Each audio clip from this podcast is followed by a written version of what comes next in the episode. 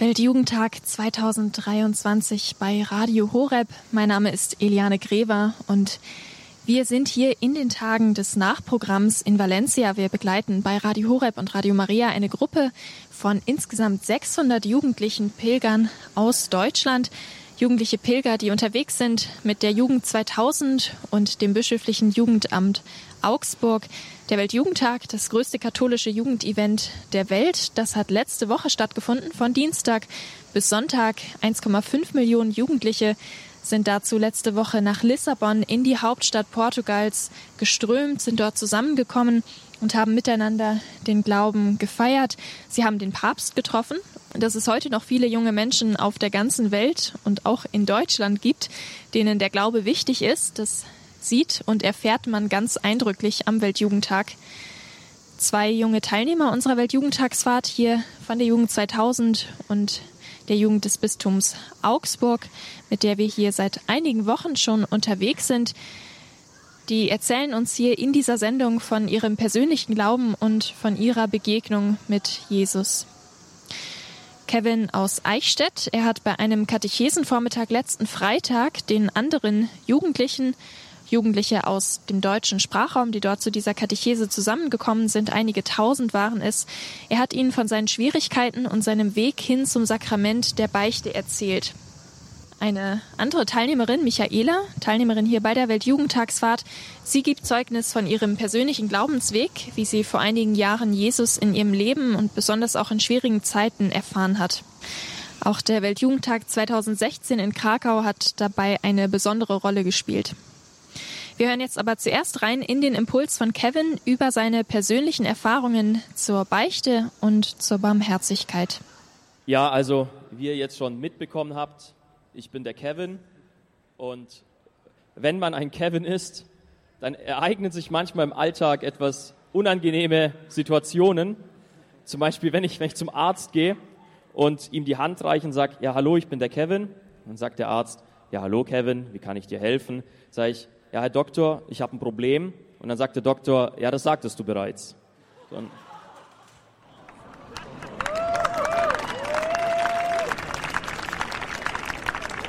Mir hat mal ein schlauer Mensch gesagt, wenn man zu Leuten spricht, soll man mit so einem sogenannten Icebreaker beginnen. Deswegen jetzt dieser bekloppte Witz. Der hat doch überhaupt nichts mit dem zu tun, was jetzt kommt, aber zumindest konntet ihr ein bisschen lachen. So. Ich bin 28 Jahre alt und ich habe mit 19 so meinen Glaubensweg begonnen. Und zu dem Zeitpunkt konnte ich mit dem Thema, über das ich jetzt sprechen darf, über Beichte, absolut gar nichts anfangen. Null, nada, niente. Ich habe mich mir diese klassischen Fragen gestellt, die vielleicht auch viele von euch irgendwie umtreiben und wo ich auch in Gesprächen immer wieder merke, das sind so die Knackpunkte, warum Leute eigentlich nicht zur Beichte gehen wollen. Zum einen habe ich mir gedacht, ja, die Kirche, die labert die ganze Zeit von der Sünde und oh, wir Menschen, wir sind so böse und wir sind so schlimm. Und da ist überhaupt nicht die Liebe Gottes, sondern es ist alles irgendwie so düster und alles. Und deswegen mit Sünde, ja, da muss man eh aufpassen, das Wort überhaupt zu verwenden. Das ist also der erste Schritt. Dann war der nächste Schritt, wenn ich gemerkt habe, so, okay, gut, ganz so heilig und so ein Engel bin ich dann doch nicht. Ich stelle nach wie vor ziemlich viel Blödsinn an und tue irgendwie meinen Mitmenschen weh und irgendwie auch dazwischen Gott und mir, da ist irgendwie doch irgendwie so Gift in mir drin, wo ich merke, scheiße, das, das tut die Beziehung irgendwie, ja, vergiften. Und dann habe ich mir gedacht, ja, aber Gott ist doch allmächtig, Gott ist gut, Gott ist Liebe. Wozu brauche ich dann Priester? Ich kann doch ihn einfach sagen, hey Papa im Himmel, sorry, war nicht so gut, kannst du mir bitte verzeihen, was ja viele andere christliche Glaubensrichtungen machen. Wir Katholiken haben da irgendwie diesen Priester, der da sitzt. Dann war der nächste Punkt, der Priester, der da sitzt. Ich habe mir gedacht, was sind es für Menschen, die da sitzen und irgendwie meine dunkelsten ja, und schmutzigen Geheimnisse hören wollen. Und dachte so irgendwie, das ist, das ist doch weird. Also wer macht denn sowas? Warum sind die so neugierig oder was, dass ich denen da meinen Müll erzählen muss? Und ich habe sehr damit gehadert mit der Beichte und bin auch nicht beichten gegangen. Und dann saß ich mal das erste Mal bei so einer Veranstaltung, so ähnlich wie hier, nur es war nicht in Lissabon, sondern es war eigentlich noch schöner, es war in Bayern. Ähm,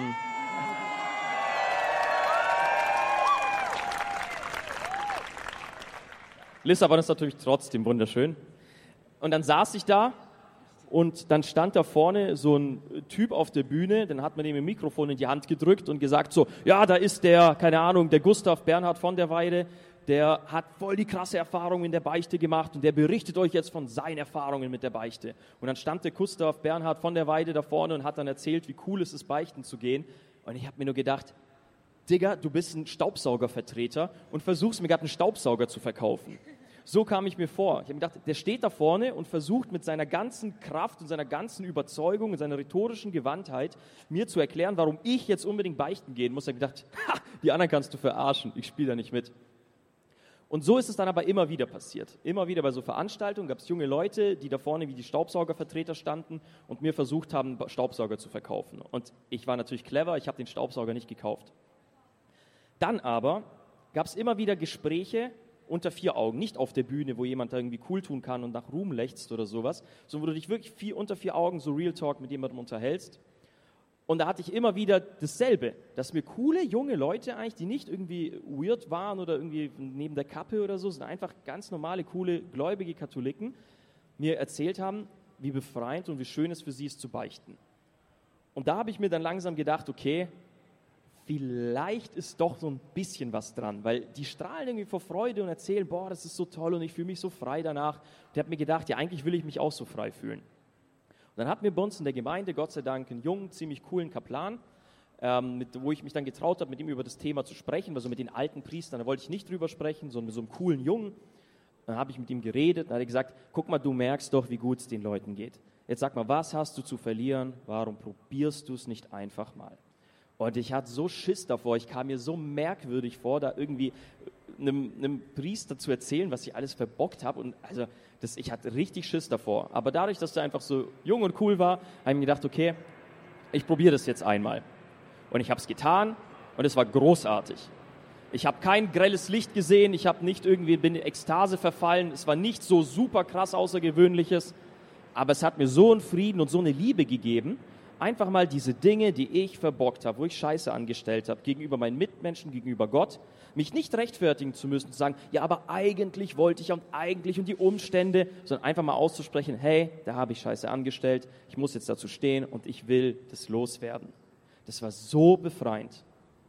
Und jetzt, ein paar Jahre später, nachdem ich das erste Mal gebeichtet habe, stehe ich hier auf einer Bühne in Lissabon und versuche euch einen Staubsauger zu verkaufen. Und ich habe ziemlich gute Staubsauger dabei, also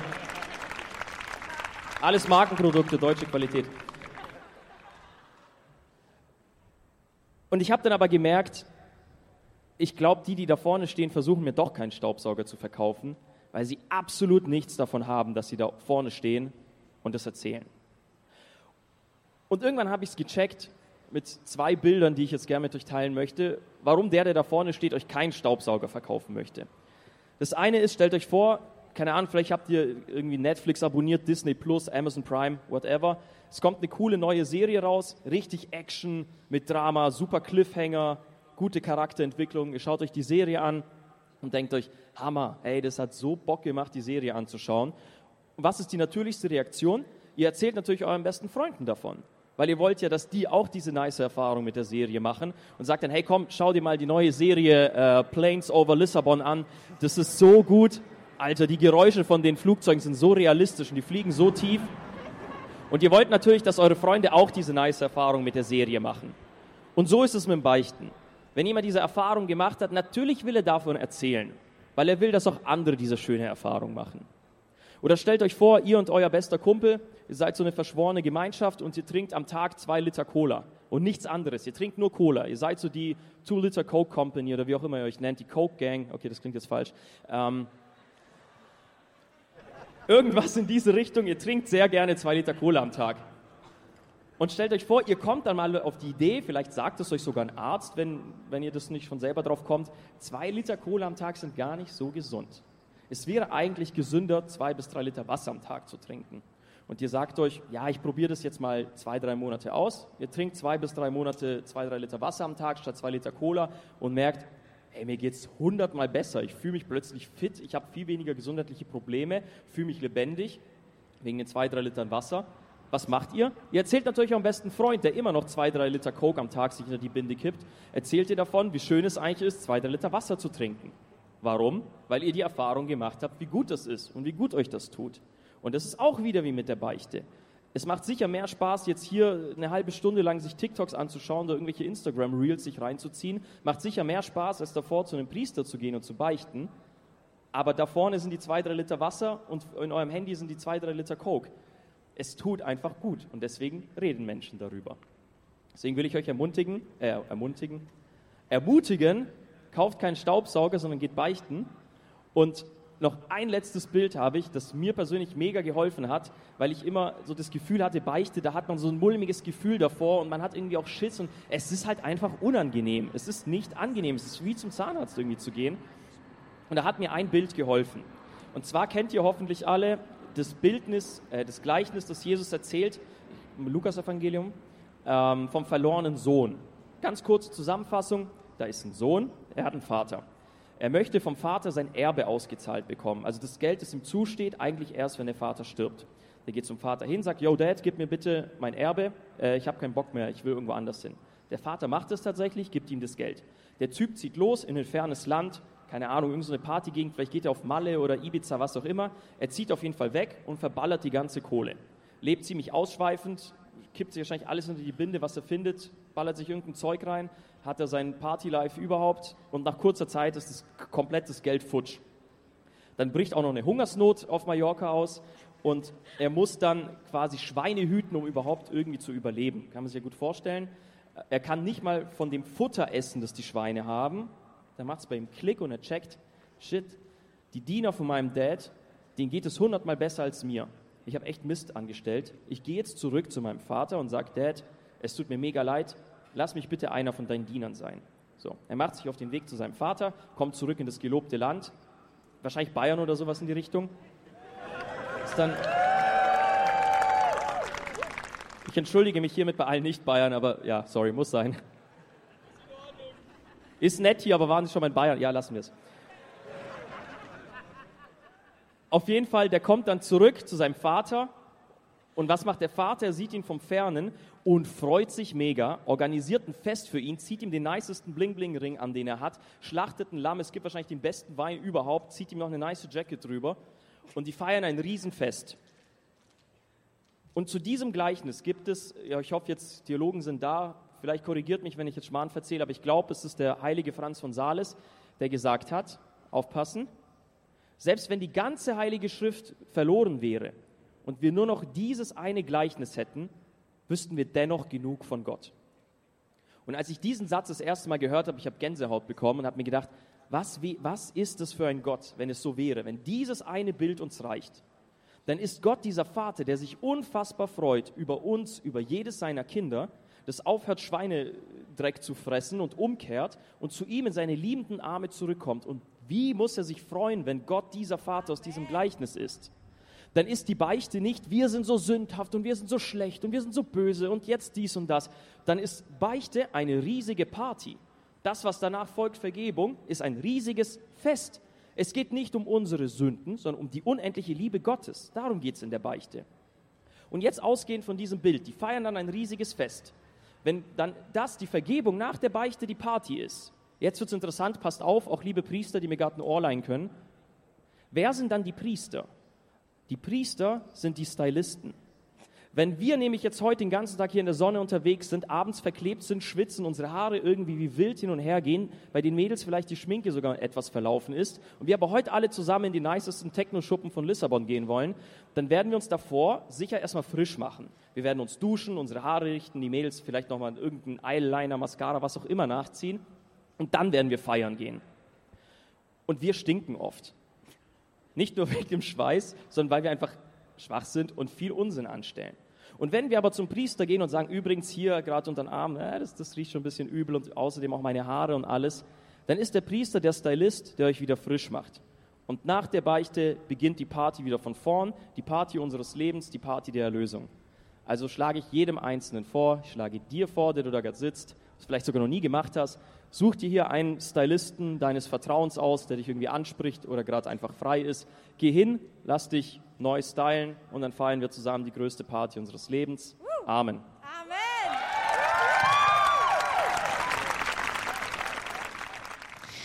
Das sagt Kevin. Kevin ist Teilnehmer bei der Weltjugendtagsfahrt der Jugend 2000 und des bischöflichen Jugendamtes Augsburg, die wir hier bei Radio Horeb und Radio Maria begleiten dürfen.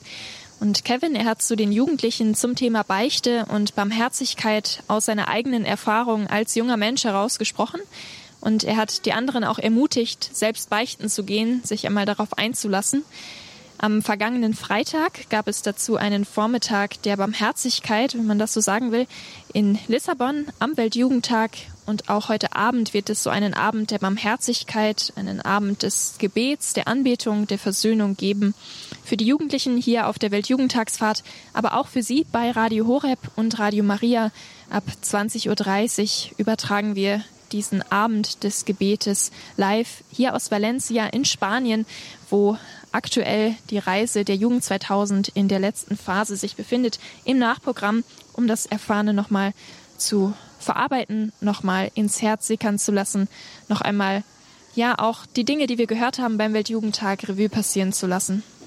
Viele Glaubenserfahrungen wurden auch hier gemacht und mit Michaela, einer Teilnehmerin hier beim Weltjugendtag 2023, haben wir gesprochen über ihren persönlichen Weg mit Gott und wie sie in ihrem Leben erfahren hat, dass der Glaube sie trägt. Das hören wir gleich hier nach dem Lied Je und je geliebt, gesungen von Dania König.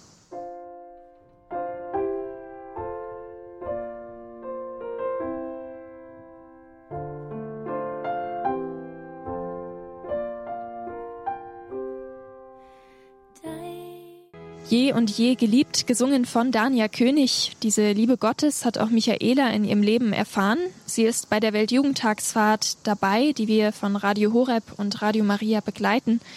Warum ihr der Glaube so wichtig ist und warum sie dieses Jahr beim Weltjugendtag mit dabei ist, das erzählt sie uns jetzt. Ich war vor sieben Jahren das erste Mal in Krakau dabei und das war für mich ein absoluter Push in meinem Glaubensleben. Also da ging mein Leben erst so richtig los. Mit, wie alt war ich da? 21.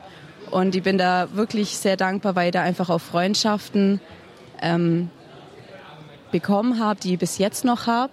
Und einfach so viele Leute, und ich habe an dem Ort oder in Krakau so viel Freiheit gespürt, so viel Gemeinschaft, wie an keinem Ort zuvor in dem Alter erfahren durfte oder konnte. Und ja, es war einfach voll besonders. Und genau, und ich habe mir das einfach als Ziel gemacht, dass ich einfach hier nochmal dabei sein möchte, weil ich gedacht habe, das wird mein letzter. Aber ähm, da der nächste Weltjugendtag jetzt in Südkorea sein wird, bin ich gerade noch am überlegen, ob ich vielleicht da in vier oder dreieinhalb Jahren vielleicht auch noch am Start bin. Genau. Der Weltjugendtag, der so klang es jetzt, war auch bedeutsam für deinen Glaubensweg. Wie bist du aufgewachsen? Bist du aufgewachsen mit dem Glauben? Also ich bin in einer katholischen Familie groß geworden. Ähm, wir sind jeden Sonntag in Kirche, ähm, haben den Glauben eben von den Eltern mitbekommen. Ähm, und mit 18 Jahren habe ich dann den Schritt durch meine Schwester quasi gemacht, indem sie mich immer aus Liebe gefragt hat, ähm, ob ich auf irgendwelche christlichen Veranstaltungen mit möchte. Und ich habe halt immer gesagt davor, nee, geht nicht, am Wochenende da ist Party, da ist da Party. Und das war für mich immer so, nee, geh Freitag und Samstag weg. Ähm, genau, und ja, da war der Fokus einfach noch nicht so auf Jesus, obwohl ich gewusst habe, dass es Gott gibt. Das war in mir drin, aber ich wusste eben nicht, dass er dass er sich nach mir sehnt, ähm, dass ich mit ihm Beziehung leben darf. Und das habe ich damit, so ab 18 habe ich das dann miterlebt und indem ich die erste Veranstaltung in, im Raum Füssen weiter mal und das war voll, voll schön und ähm, ja, so begann dann auch mein Weg. Bei dieser Veranstaltung ist dann da irgendwas Besonderes passiert? Du sagst, diese Erfahrung, Gott sehnt sich nach mir. Wie, wie hast du das wahrgenommen? Wie, wie ist das überhaupt angekommen in deinem Herzen? Also wo ich das erste Mal war, das war für mich richtig komisch, weil alle Leute um mich herum, also ich kannte niemanden außer meine Schwester. Und die haben alle so offen über Jesus gesprochen und ich halt gar nicht. So, ich konnte das Wort Jesus, glaube gar nicht so in den Mund nehmen. So, ich wusste, dass er da ist oder dass es ihn gibt, aber dass ich so über ihn schwärme und so aus dem Herzen rausspreche, wusste ich nicht, dass man das machen kann. Und genau, dann bin ich auch auf den Jakobsweg gegangen in die Schweiz und da habe ich halt auf eine andere also wir haben nichts geplant, gar nichts, wir haben nichts gebucht. Wir sind einfach losgefahren, meine Schwester und ich, und sind vier Tage unterwegs gewesen und haben dementsprechend also sehr, sehr viel krasse Sachen erlebt, wo für mich nicht vorstellbar waren und habe dadurch Gottes Versorgung extrem gespürt, weil wir haben nicht mal Schweizer Franken gehabt. Wir sind am Sonntag losgefahren, da hat keine Bank mehr auf, nichts. Und dann waren wir irgendwie random auf dem Berg oben und dann waren wir im Wald und dann hat meine Schwester Schweizer Franken im Wald gefunden oder irgendwelche Schutzhütten und waren zu, ähm, sind zum, Part, ähm, wie heißt da, Klaus von der Flü, sind wir dorthin gewandert bei Regen und ähm, genau, aber wir haben immer eine Versorgung gehabt, wir haben immer was zum Essen gehabt. Ähm, genau, es war für mich, das war eines der prägsamsten Momente und genau, und dann war ich auch mal auf dem Prayer Festival und da ist mir Jesus begegnet in der eucharistischen Anbetung, wo der Priester durchgegangen ist und er stand bei mir und hat mir den Segen gegeben und ich habe einfach ähm, anfangen zum Heulen und ich wusste nicht warum. Aber am nächsten Tag beim Frühstück so hat mich das andauernd so in die Turnhalle gezogen und ich wusste nicht warum. Ich wollte einfach nur nur bei ihm sein und das sind halt so kleine Etappen und auch Erlebnisse, wo mich dann ähm, so zum Glauben geführt haben, aber natürlich auch durch Höhen und Tiefen, wo ich schon in meinem Leben durchgegangen bin. Und da war er einfach immer da und hat mir die Kraft gegeben. Genau. Magst du vielleicht auch eine von diesen tiefen teilen, inwiefern dir der Glaube da halt gegeben hat? Also das war 2015. Ähm, ich habe eine Banklehre gemacht und ähm, als kleiner Azubi muss man ja immer wieder so kleine schöne Sachen machen, wo man vielleicht nicht machen möchte. Auf jeden Fall ging es um eine Kaffeemaschine und ähm, da habe ich sie entkalken dürfen müssen. Und das habe ich gemacht und irgendwas lief schief und habe den ersten Kaffee rauslassen und habe den dann getrunken, weil ich dachte habe, okay, auch wenn es nicht gut schmeckt, ich muss ihn trotzdem trinken. Also so, ich kann ihn nicht jetzt einfach wegschütten. Habe schon gemerkt, so, okay, mein Hals, der macht es irgendwie zu, mir wird's, mir ist nicht so gut und so weiter. Und ähm, auf jeden Fall, ja, habe ich es einer Kollegin gesagt, sie hat mich nicht ernst genommen. Das war, ich dachte, okay, vielleicht bilde ich mir das ein, vielleicht habe ich eine Panikattacke oder was weiß ich. Ähm, habe das einfach so hingenommen. Aber eigentlich, also wenn ich das so zurückblickend anschauen darf, war es, glaube schon so, dass ich meine Speiseröhre auf irgendeine Art und Weise verätzt habe mit dem ätzenden Zeug, was man einfach als Ekalker nimmt. Und das hat mich körperlich richtig ausgenockt. Ähm, ich habe mich einfach nur noch zum Arbeiten aufgerafft und so doof wie ich war, habe ich nie krank gemacht. Ich bin nicht zum Arzt gegangen, weil ich dachte okay, ich habe mir das eingebildet, dass es mir schlecht geht. Ähm, habe mich aber in jeglicher Art und Weise zurückgezogen, also sozial isoliert. Ich bin heimgekommen, ähm, bin nur noch auf dem Sofa gelegen. Ähm, genau, also ich habe immer so Angst gehabt, dass ich keine Luft bekomme oder ich konnte nicht mehr viel essen. Keine säurehaltigen Produkte, kein äh, Kaffee, kein Alkohol, nichts Scharfes, ähm, keine harten Sachen. Ich muss das immer ganz gut kauen, weil sonst hätte mir das im Hals wieder aufgerissen und hätte wieder die gleichen Probleme und Einschränkungen. Und durch das, dass ich körperlich dann auch so schwach war und mir nie eingestanden habe, dass ich schwach bin und dass ich vielleicht doch ähm, zum Arzt gehen sollte. Und wenn ich zum Arzt gegangen bin, haben sie mich nicht ernst genommen. Und man weiß selber, wenn es einem körperlich nicht gut geht, man geht zu Leuten und die nehmen einen nicht ernst, dann geht es dir psychisch auch irgendwann dermaßen richtig schlecht. Und also ich muss sagen, ich war schon ziemlich am Boden und bin oft zu Hause gewesen oder ich habe da so ein kleines Jesu-Bild mal ähm, von meiner Schwester bekommen, wo ich 13 war und das war immer neben meinem Bett und ich bin einfach heulend im Bett gelegen und habe immer zu Jesus gesagt, so wie lang noch, ich kann nicht mehr, ich weiß nicht, wie lange ich es nur aushalten soll.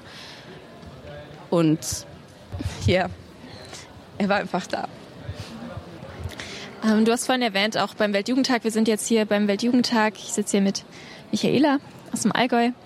Ähm, du erzählst uns ein bisschen von deinem Glaubensweg. Danke, dass du das auch teilst. Ähm, der Weltjugendtag in Krakau, das war auch so eine Etappe. Die Gemeinschaft, war das auch ein wichtiger Teil, irgendwie da diese, diese Gemeinschaft zu erleben? Auch am Weltjugendtag, bei Festivals, aber auch am Weltjugendtag selber in Krakau? Also es war richtig verrückt. In Krakau zum Beispiel ähm, wir haben uns innerhalb von ein, zwei Tagen haben wir uns zusammengeschlossen in so eine Zehnergruppe und wir waren nach zwei Tagen schon wie so Besties so. Wir haben uns absolut gut verstanden. Wir haben so viel gelacht wie noch nie zuvor.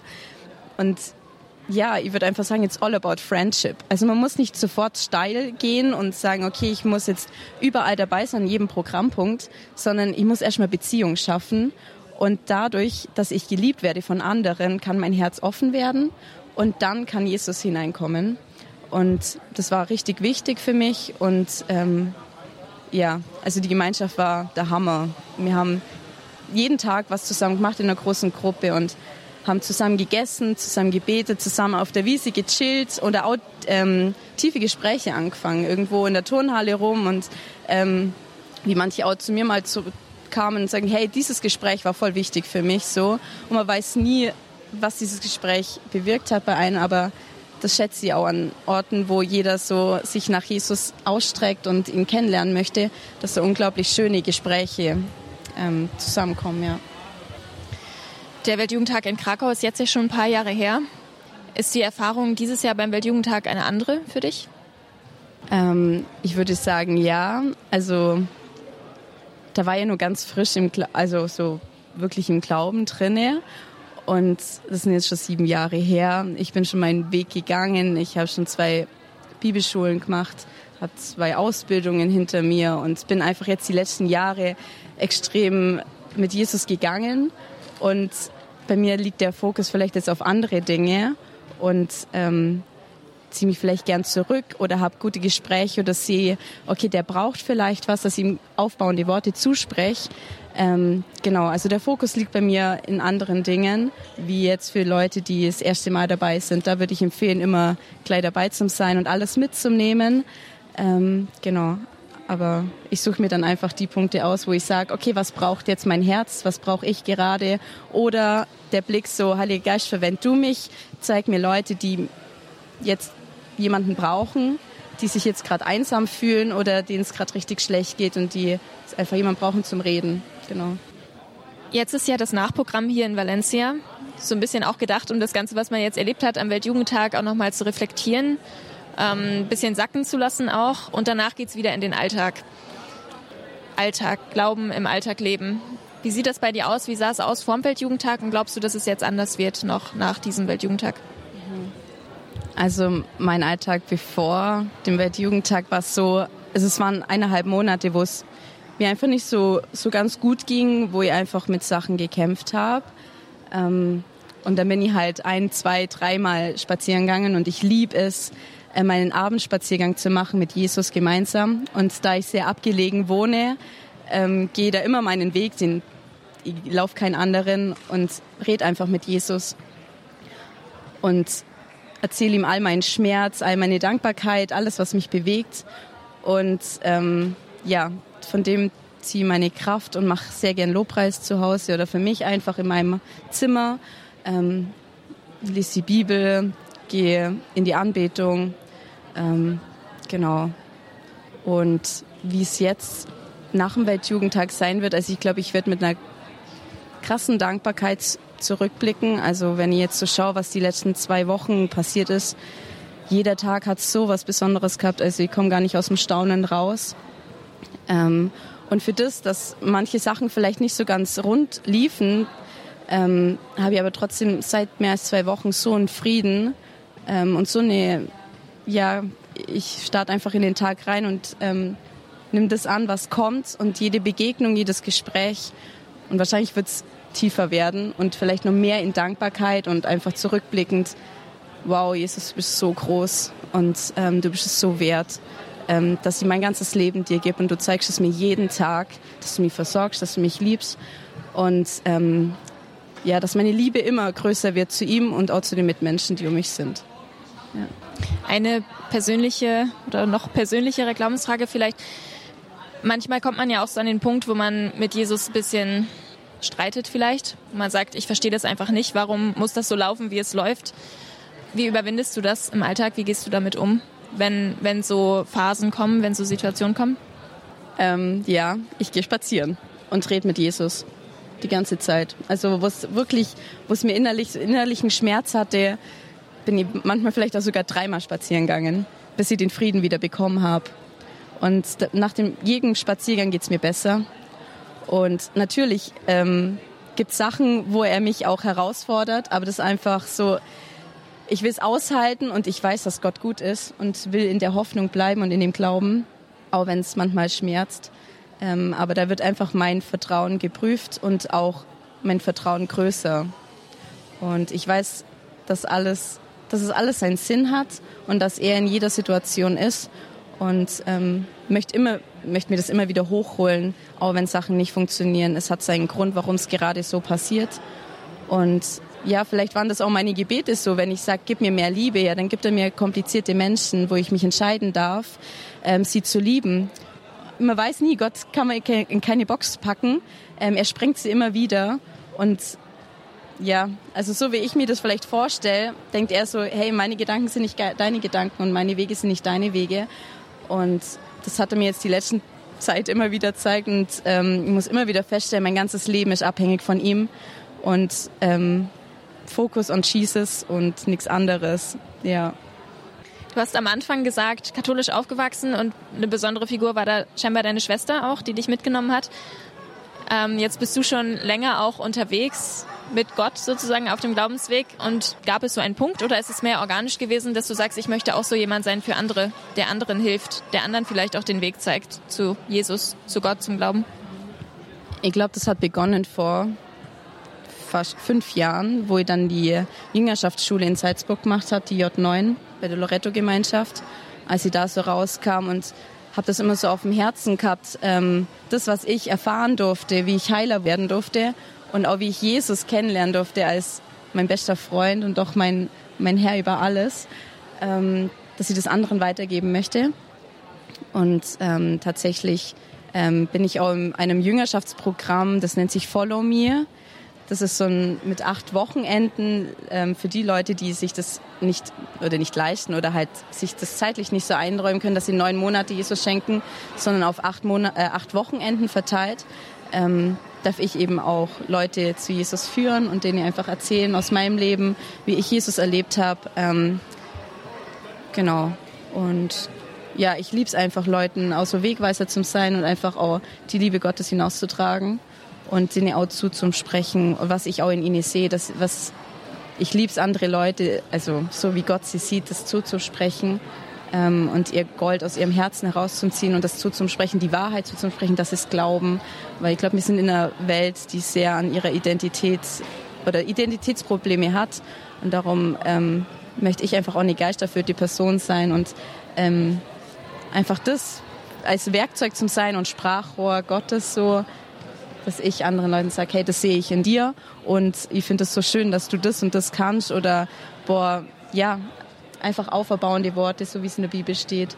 Und ähm, genau, ich sehe da auch ganz schöne Momente und auch Begegnungen und die Momente sind einfach besonders, wenn du einfach ein gutes, schönes Wort zusprichst, was es mit der Person macht. Und ich will einfach Worte des Lebens sprechen und nicht des Todes.